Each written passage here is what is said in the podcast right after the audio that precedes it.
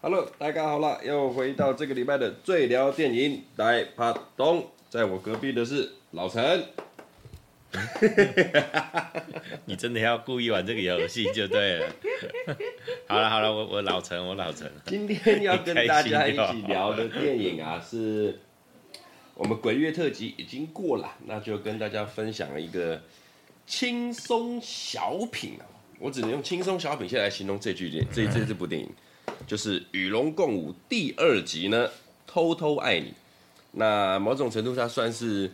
跟风那个时候香港很流行啊，我一个 IT 如果做的很好的话，我就要拍续集，不管跟上一集有没有有没有关系。对，我就是硬塞一个续集这个概念。那这个偷偷爱你呢，是由梁朝伟跟邱淑贞所主演的。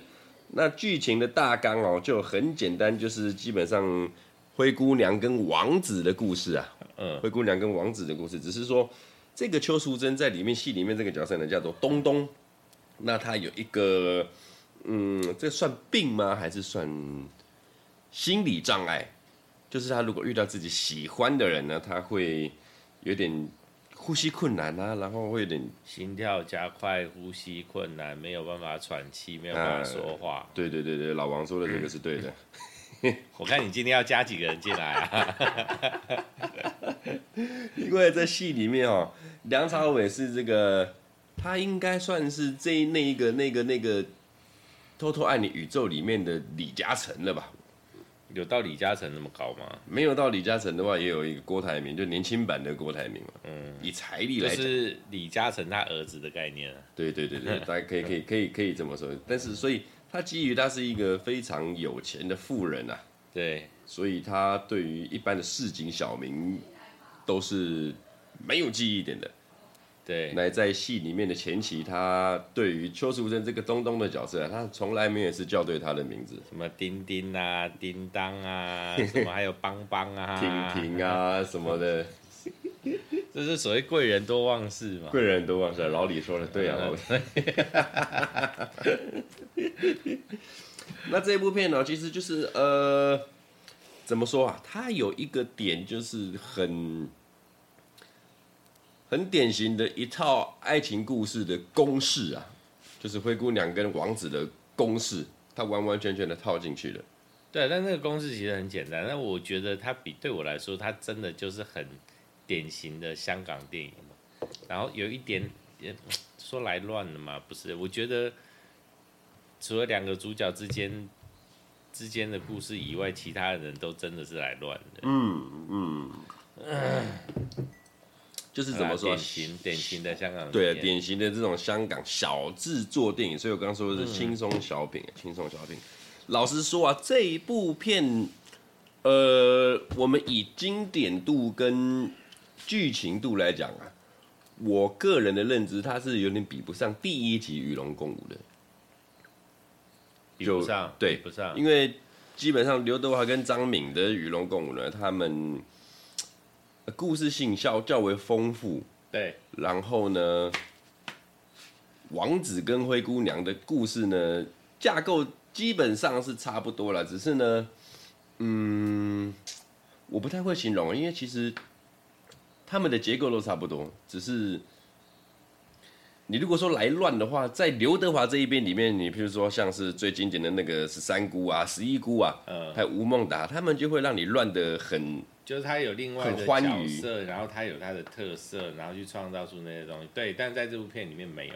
但我觉得这两部这两部片最大的落差，应该是说，我觉得这部片它就是你刚刚说的那个那个既定的公式，对，就是那个那个有钱的男主跟。跟那个小资的女主嘛然后是，我觉得这部片有一个很大的，不能说败笔，就是跟我们认知的有一个极大的不同。我不要跟其他片比，我们就跟那个《与龙共舞一》来比就好了。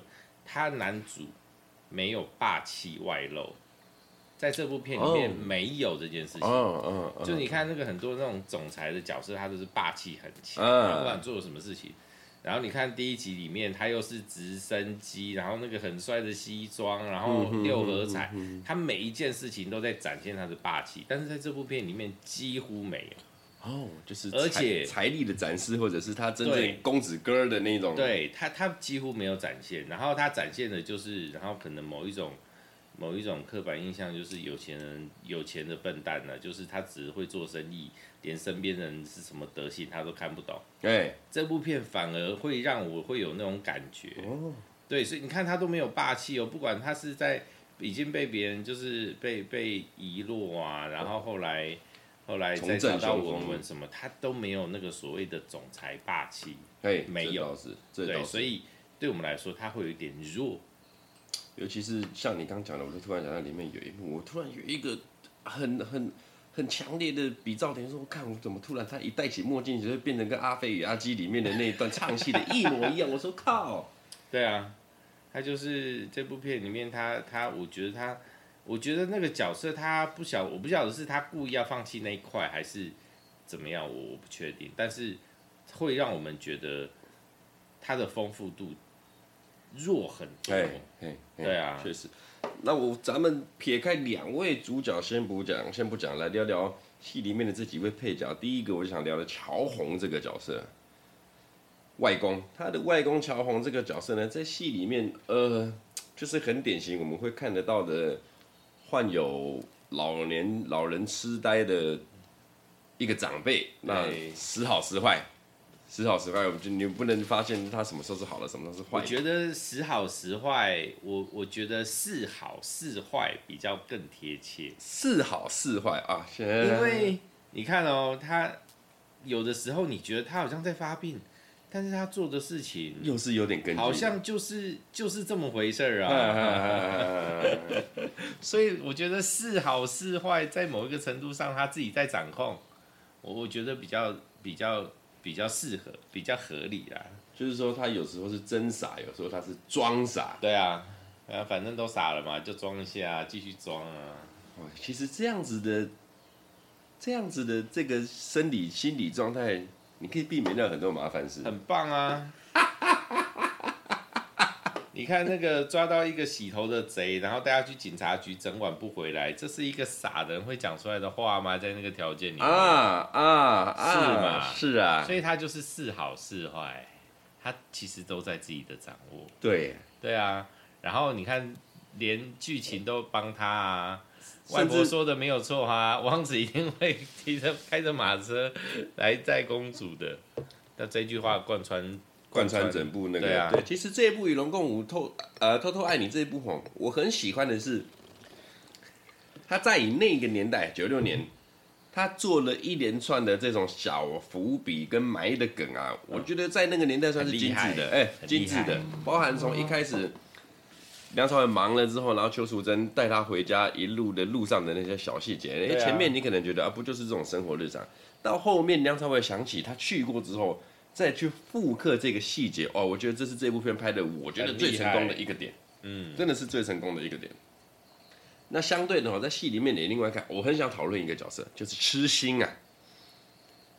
痴心这个角色的丰富度，丰富到我觉得他算是这部片里面非常必要的存在，但是他又是最不合理的存在。哎，对，首先呢。我们先来辨别一下，他是这部片里面可以说是，呃，撇开两个男两个男女主角之外的话，台词应该是最多的啊。对，台词应该是最多的。然后那他的角色呢，他就是一个女艺人，她应该是主业应该是演员呐、啊。对啊，主业是演员，演员然后她演而不太优则唱，人家得了影后，人家在戏里面得了影后，好。好吧，演而优则唱，演而优则唱。然后他唱歌呢，是在戏里面直接就有唱名了，是超级无敌的烂，就是有人出钱请他不要唱歌。对对对，到这个程度，你可想而知那个感觉。有没有真实世界有没有这么一种人啊？很会演戏，然后跑去唱歌被干到爆了。呃，很会演戏跑去唱歌，不要讲干到爆，就是就是唱的很瞎这样子。没有。就是我们知道，呃，那种唱歌真的很真的不行，但是出唱片的通常都是新人啊，啊，都是想要被被捧起来的艺艺那个偶像。嗯，的模式、哦、偶像啊。那、啊、你说，如果说演而优，然后真的唱不行，通常他们自己会知道吧？所以就不唱了。对呀、啊，公司也不会让你去硬唱啊，应该是这样子。所以你你看哦，我们呃，先不要说唱的好不好听，就是演员，然后演到一个程度，不管他演的到底多优，或者是他到什么程度，然后出唱片出了一两张，但是他就算没有到不好听。嗯、啊，好不好听不晓得，但反正他就是没有卖。我现在能想到的有谁？你说不卖的那个谁？那个有一个他后来做网红，他王思佳，他也不演啊，他不算会演员、啊，对他不算演员，通告艺人啊。嗯，我我能想到的艺人就是他已经算有名气，然后出唱片真的不行的，好像只有他。他有出过唱片，我甚至都不知道。他出唱片那个时候。不是 那个什么王彩华出唱片，不是就我卖很卖吗？啊，啊，王彩华那种不能不能比啦。我那个，那他的思路是这样，因为王彩华成功了，嗯，所以有人想要把王思佳比照一样的模式再玩一次，啊，就没想到失败了。那就可以，我我记得是这样，那就可以理解。对啊，但你说演员不知道，好像没有吧？而且演员通常都会唱的还蛮多的啊。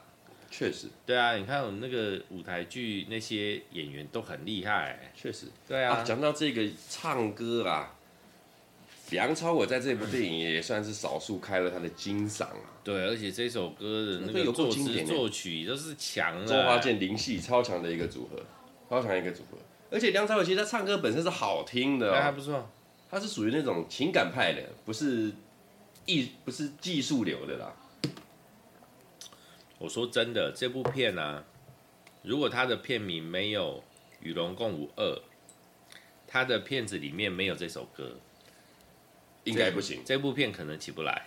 对，而且你注意看这部片，我们在第四台真的很少重播，《与龙共舞》第一集还蛮长的，一个礼拜最少播个三遍，应该是有。现在应该没有了，我们现在都没有在看电视，所以我们现在都不知道，就是算蛮长的啦。是啊，是啊，是啊。那这个私心啊，刚才聊回来，这个私心我很喜欢他这种见高就，他就是很摆明哎，哎对，而且我就是这样的人，而且就是就是呃，有有有有一句以前陈近陈近南讲的啦，嗯，我忘记是不是陈近南讲的，还是谁讲的？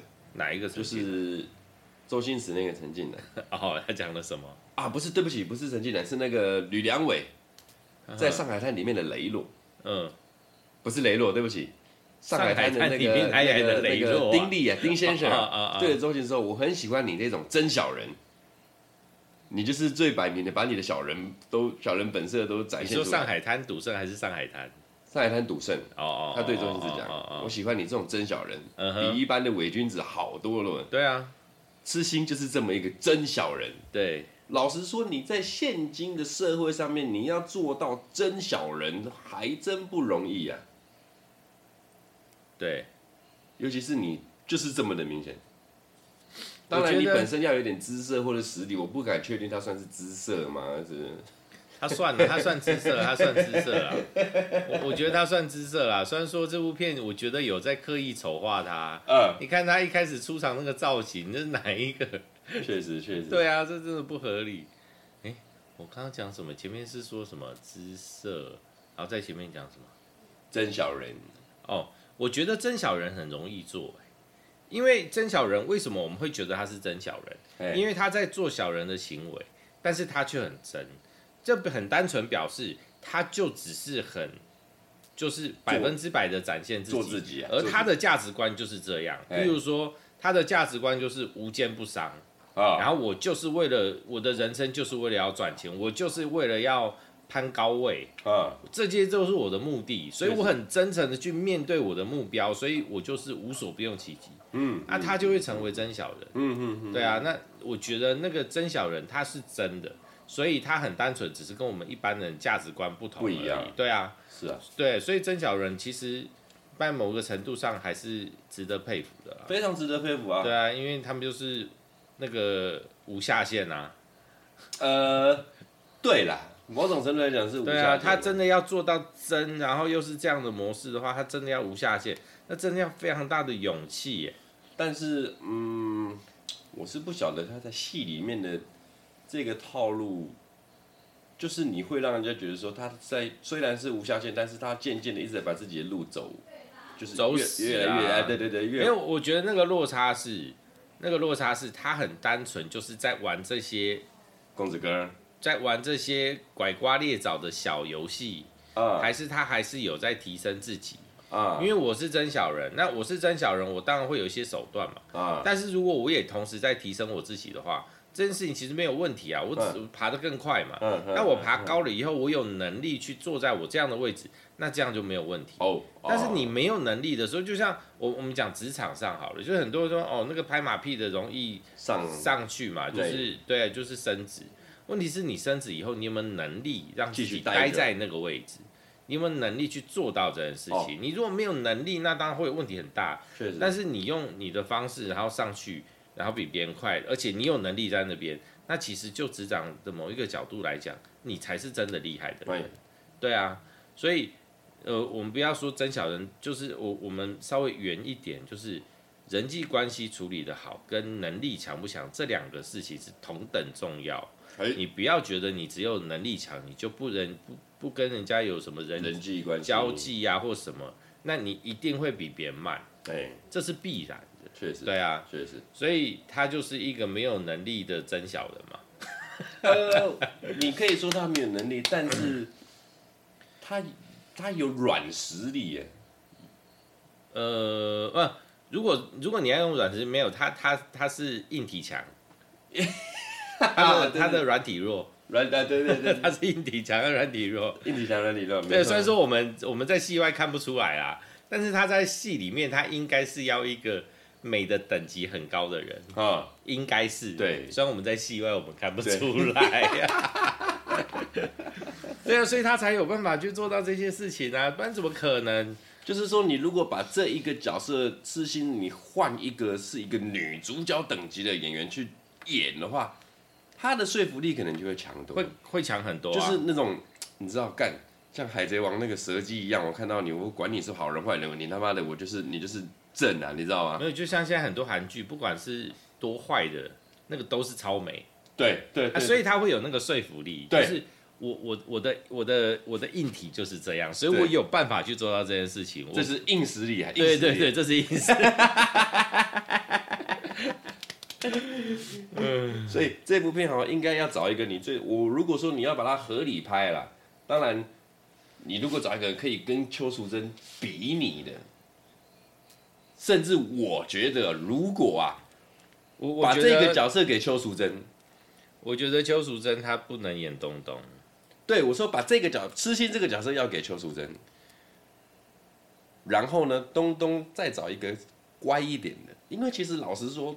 我我我的见解呢，梁朝伟对合理合理啊，梁朝伟跟邱淑贞这个两个东东跟阿 Win 两个角色其实是都可以替替换的，谁来演没什么差别。哦，对，但是我我觉得我刚才讲就是这两个角色，这这片子里面啊，我反而觉得葛明辉跟那个外公。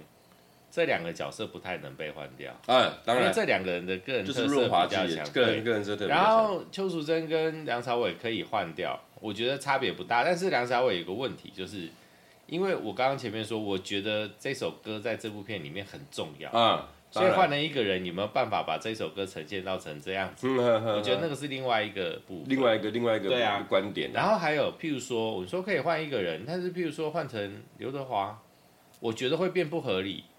因为刘德华霸气比较多，比较强，对。但是这部片他又很刻，我不晓得他是刻意隐瞒，他又把那个霸气收掉。对，就是你这样仔细想，他真的在片子里面真的没有做到任何一件事，那个富二代就是我就是要展现我是富二代的事情，他没有哎，他只有最后一件我们真的讲得出来的话，他就是马车啊。不是，是那个广告哦，一千万的寻人广告。对啊，但是那也是两句话带过，然后就看到很多广告，就这样而已啊。我们并没有感觉到那个霸气啊。讲到这个广告，所以我觉得刘德华不适合，会不适合这个角色，因为刘德华没有霸气不行，而且不是对应该说刘德华怎么样都有霸气，收不起来了，对，收不起来。讲到这个，我们来插个两个题外话，这个寻人广告啊，在一九九六年当下的物价一千万的寻人广告，差不多会是现在的多少钱？差不多呢，我把它打个比方，就是我现在我要寻一个人，嗯，然后我就把我们，我是一个相当很有钱的人哦，嗯，以现在这个社社会，我是一个很有钱的人，我要找一个人，我要找初恋情人，我要找谁？随便，我我就是要去找一个编剧导演，然后我去投资 Netflix 拍一部我们的电视剧，然后电视剧我去置入我寻人广告在里面，嗯，把我们的故事全部写进去，嗯，然后再拍出来，就是我就是在找这个人。嗯，哇，那真的霸道不行。戏里面也加了一个桥段，当然我们真人找找寻人启事找文文嘛，这个就跟那个破坏之王里面要找蒙面加菲猫一样啊。嗯，瞬间来了一百个文文，两百个文文啦。这一段哦，其实文文这个角色，我一直觉得 该不该去？该不该去？就是你是他的话，你会去吗？其实他是不去的。嗯，如果是我，如果是我，如果是我，我如果是文文，会不会去？因为他是主动离开他的，所以才会构成这个寻人启事嘛。对，但是你把那个时间断在那个点，我没有办法做决定，因为我不会离开他。你不会离开他？对。但是他知道，他怕，他怕的是，因为他听到了梁朝伟对东东的评价，对对对对对，他对一个不认识的人、不熟的人，就是对他来说是一个助理的人啊，他会有这样的评价，我觉得很合理啊。嗯，对对啊，但是你给他的是另外一个完全不同，应该是说他，你让他认识到了真正的自己，只是他不晓得那个是你。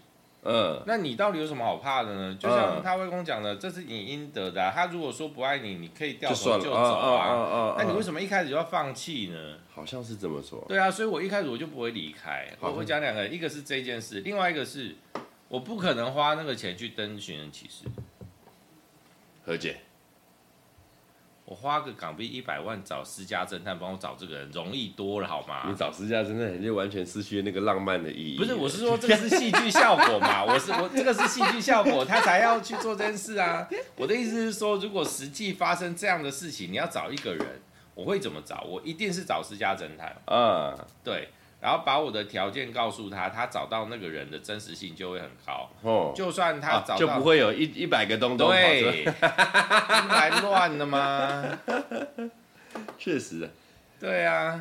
那再讲这个东东这个角色哈，我真我认真觉得，因为当然这部片那个时候应该是没有认真拍。如果要认真拍的话，我真心觉得这个痴心这个角色就是要给邱淑贞，因为其实邱邱淑贞对我来讲，她是。一个女神级的存在，但是呢，不，她不能给邱淑贞拍啊。对，我意思说，她是一个女神，对我来说的而言，她是一个女神级的存在。那她最拿手的是什么？其实她演反派是很拿手的。对啊，再加上她演反派会勾勒出她的那种冷艳啊、性感等等的造型。啊、那其实东东这个角色，我不会说不适合她，只是。我心里面的邱淑贞，她是不太擅长演这种乖乖女的这种羞涩的娇涩的这种小感觉。哦，我觉得她不太行。我我觉得她没有到不行，只是说今天痴心这个角色跟东东这个角色放在一起比，我们如果就合理性跟要让整个顺畅度更高的话，那当然邱淑贞演痴心这个角色，她好像会。比较适合，但是你也要是认真演的啦，他不会像秋，不会像痴心这么的那个状况就会是，那请问东东谁演？那一定也要是另外一个大咖。那你前面讲到这可能是一个，我们也感觉到这是一个小成本制作。嗯，那。你知道，我觉得如果说以当那个时代，然后他们两个都已经这么红的状况，有可能大部分的经费都在他们两个的片酬上。嗯，那你今天要再塞一个大咖进去，那就表示他们的制作成本要再拉高，要再拉高，要再拉高。对啊，那就对这部片来讲就不合理啦。确实的，确实的。对啊，这乖乖女的角色其实不好演，而且你说，你看他的状况，如果说今天邱淑贞是演那个角色，那他很多戏就不能随便处理，他就不能简单带过，就是认真拍了。你看哦，连那个阿尊这个角色的那个人，他也要再找一个，因为他的力度根本不行嘛，他跟现在的痴心是合的。嗯。但是如果说你把痴心换成邱淑贞演，那那个阿尊那个角色，这个这个人也要换掉，不然的话就太不合理。你要再拉一个对啊男二进来，对啊。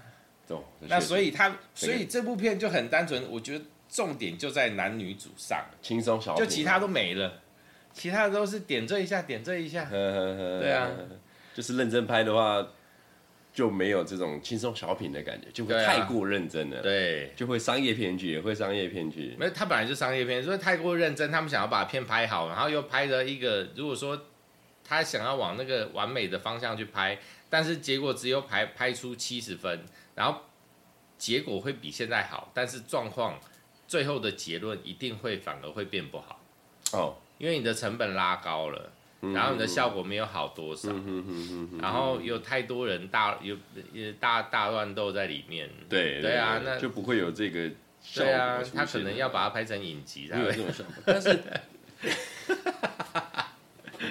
讲到这个影集哈，我个人觉得啦，其实现在很多的这些影集啊。它在阐述阐述故事哦，就比电影来的好很多啊！他时间够长啊，对，不敢，真的是不敢。对啊，那这部片哦，我觉得有一有几部分的台词是我很喜欢的。嗯，首先一个就是邱淑贞第一次带梁朝伟回家之后，嗯，然后他们两个不是都在家里面撞到墙壁嘛，头撞到墙壁。对啊，然后蹲下来之后，那个梁朝伟。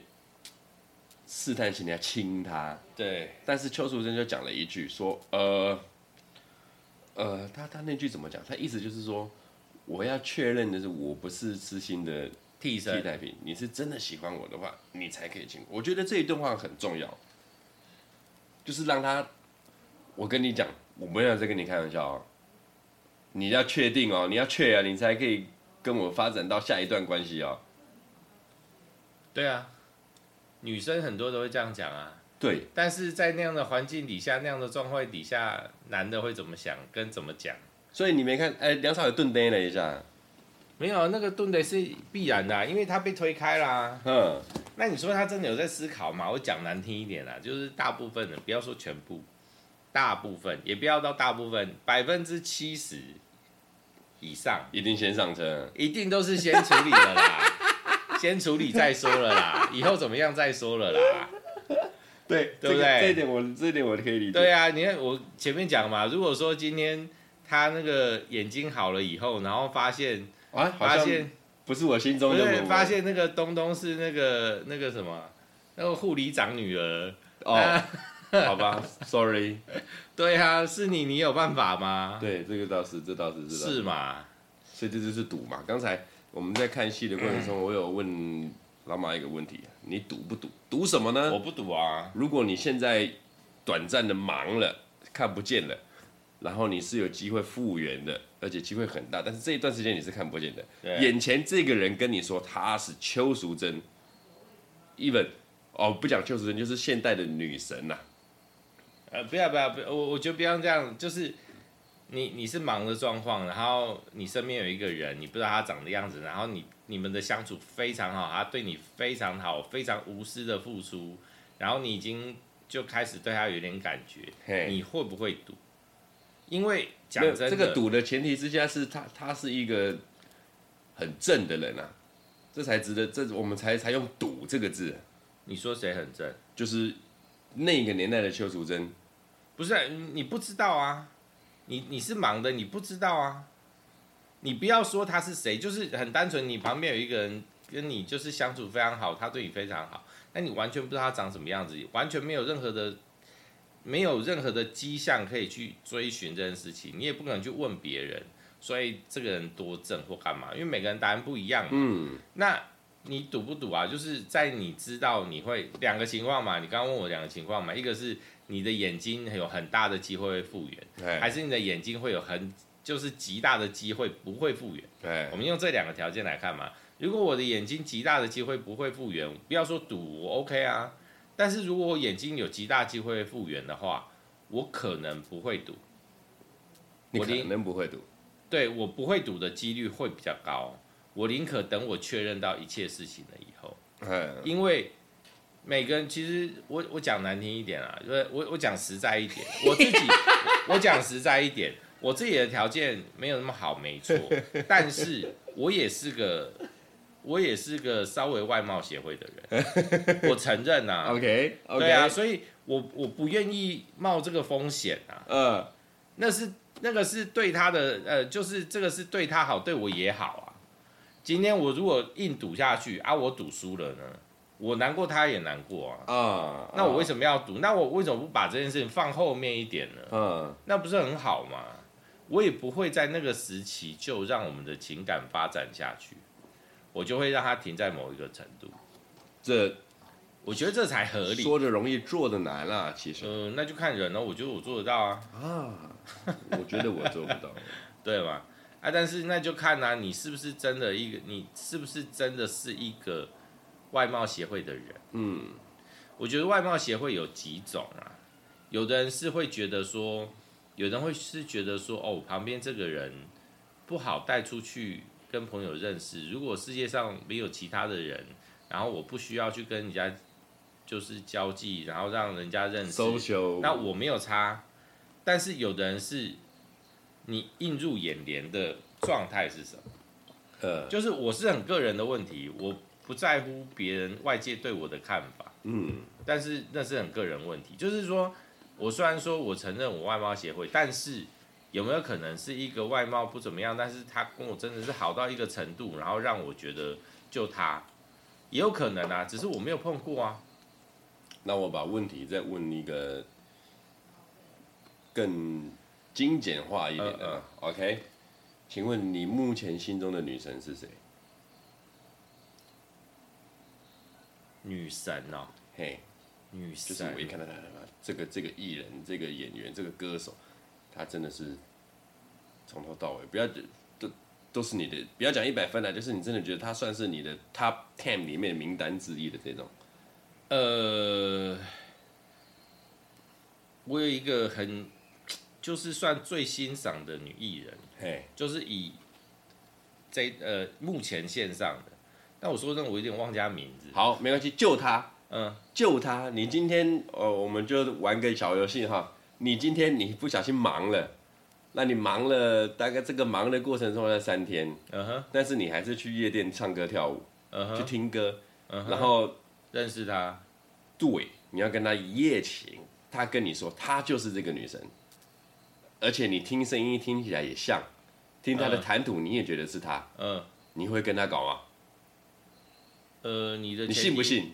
不是我，我不用信啊，嘿，因为你的前提下的是一夜情啊，我在管他是不是哎、欸。哦，那如果是呃，我们先以一夜情为出发点之后，又会会是会长久的，嗯，没有这个这个条件设的有点怪，因为好，那就不要一夜情，你们就是要那那不会。不赌，我宁可三天过后再说。这三天又没有很久。那他如果那个时候就要跟你确认关系，那那就算了啊。真的假的？对啊，因为我我坚信，如果是我的，就是我的。嘿，就是我不会跟他撕破。应该是说，就你知道，他知道他想做的，他哦，他是一个最线上最顶的女艺人。然后我想做的是，我知道我要看你到底是不是真的爱我，而不是因为我的漂亮什么的。所以我我在你还看不见的时候问你这个问题。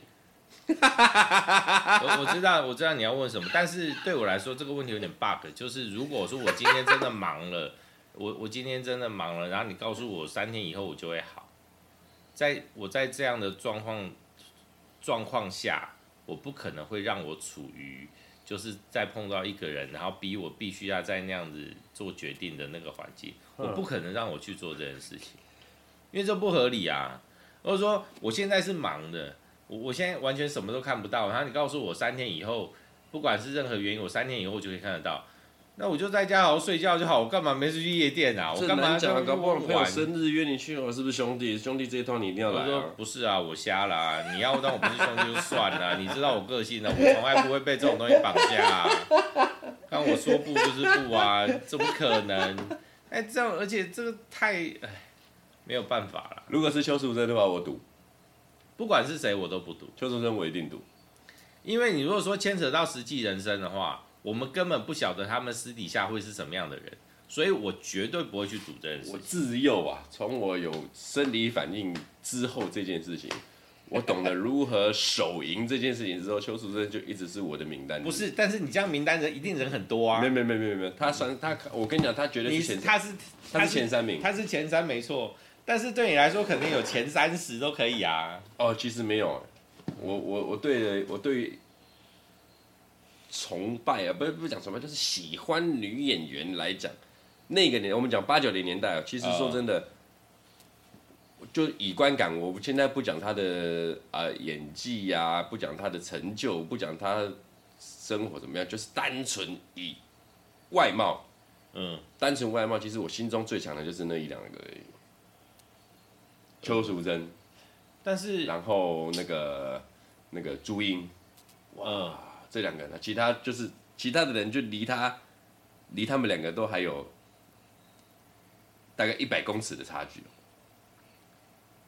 但是这件事情对我来说又又又是怎么说？就是我们用认知来讲，单纯看外貌，就是他们一定都是排在前面。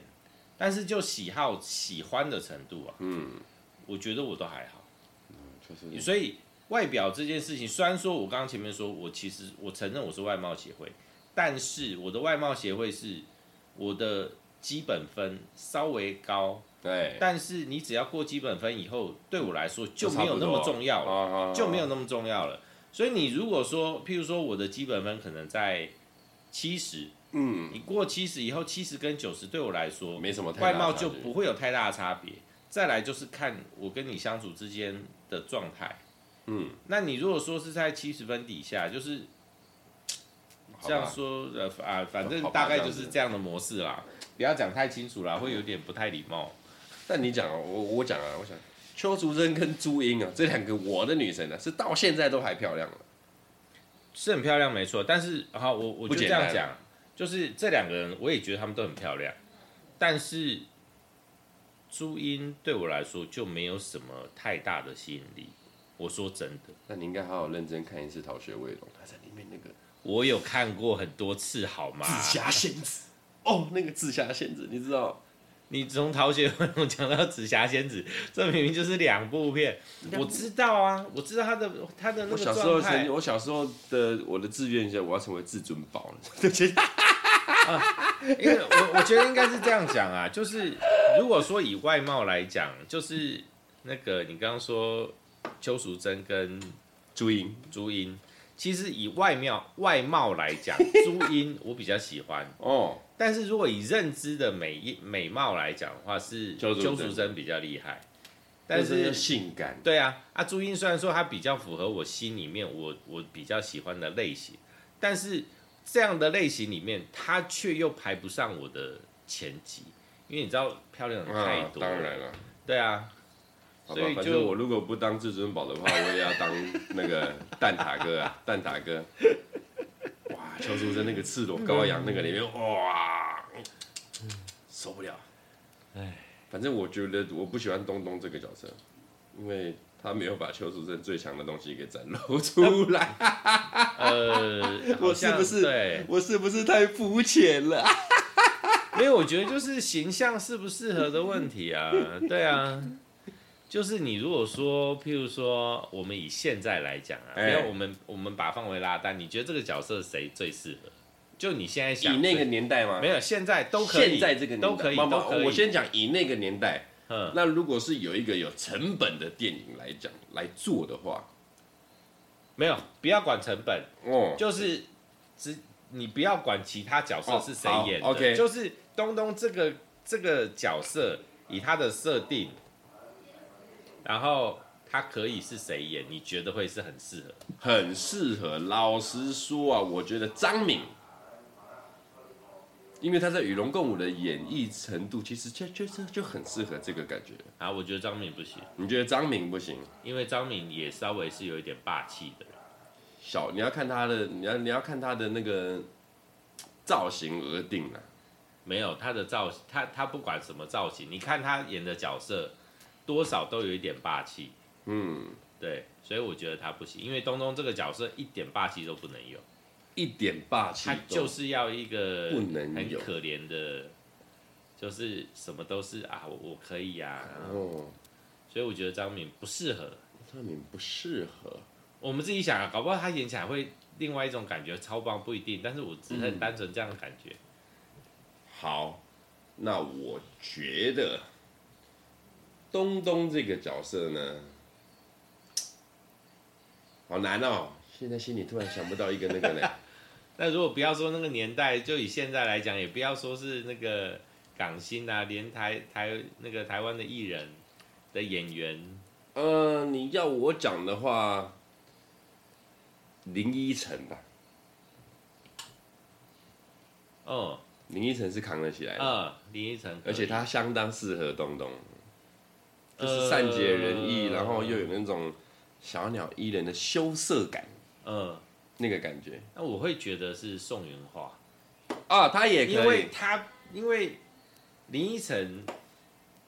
他已经光环有点太大颗了，宋云化会再宋芸樺可以，宋芸樺很好，宋芸樺超好，我就宋芸樺超好，就是那种感觉啊，宋云化超好，你这个提提的超屌，哎、欸，好屌哦，啊，就是他就是那种感觉的人啊，他就是可以演那种很可怜的，然后就是默默付出啊，他就是这样的模式啊，哎、欸，在这个时候我们要欢迎我们今天的。嘉宾，耶！我们欢迎东东。别闹。没有啦，我老婆来到我们录音现场了。她就是我们频道里面传说中的这个，对，传说中的东东。我只是来要酒喝。啊酒。顺道一提啊，我们今天在录音之前，我们在普渡啊，哪一支？我们在录音之前，我们在普渡啊。普渡之前呢，我们这位东东小姐问了一个好问题啊。普渡我们不是都会倒酒给啊地基组跟那个好兄弟好兄弟嘛？他说这个开过的，然后我说不行，要拿新啊。老马说不行，要拿新的。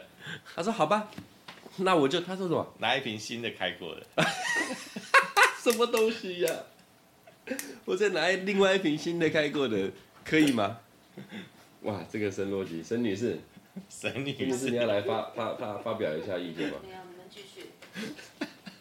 好了，这部这部这部偷偷爱你哈，呃，就是一个轻松小品啦，嗯，不带压力的看，轻松，啊，不带压力的看，中途你想去拉个屎、看个戏、呃，抽根烟什么再回来看，也都不完全无。对，你中间不小心断了三五分钟，好像没有什么太大影响，也都没有关系，那就是一个轻松的小品，在这边推荐给大家。那如果你们心目中有觉得，哎、比较适合东东的，还是说比较适合阿 Win 这两个角色的话，就像刚刚老板讲宋女话，我觉得啊超级适合，我觉得超级适合。有的话，你们可以来留言给我们试试看，我们来找一个找一个更新的方法来演绎这个偷偷爱你，然后再把这个看有没有人在金主啊，再再重拍一次《与龙共舞》第三集，我再爱你啊，这样子。偷偷爱你复刻版吧。呃，对对对对对，好了，那这礼拜就到这边。我是老于，我是老马，我们下周见了，干杯，拜拜。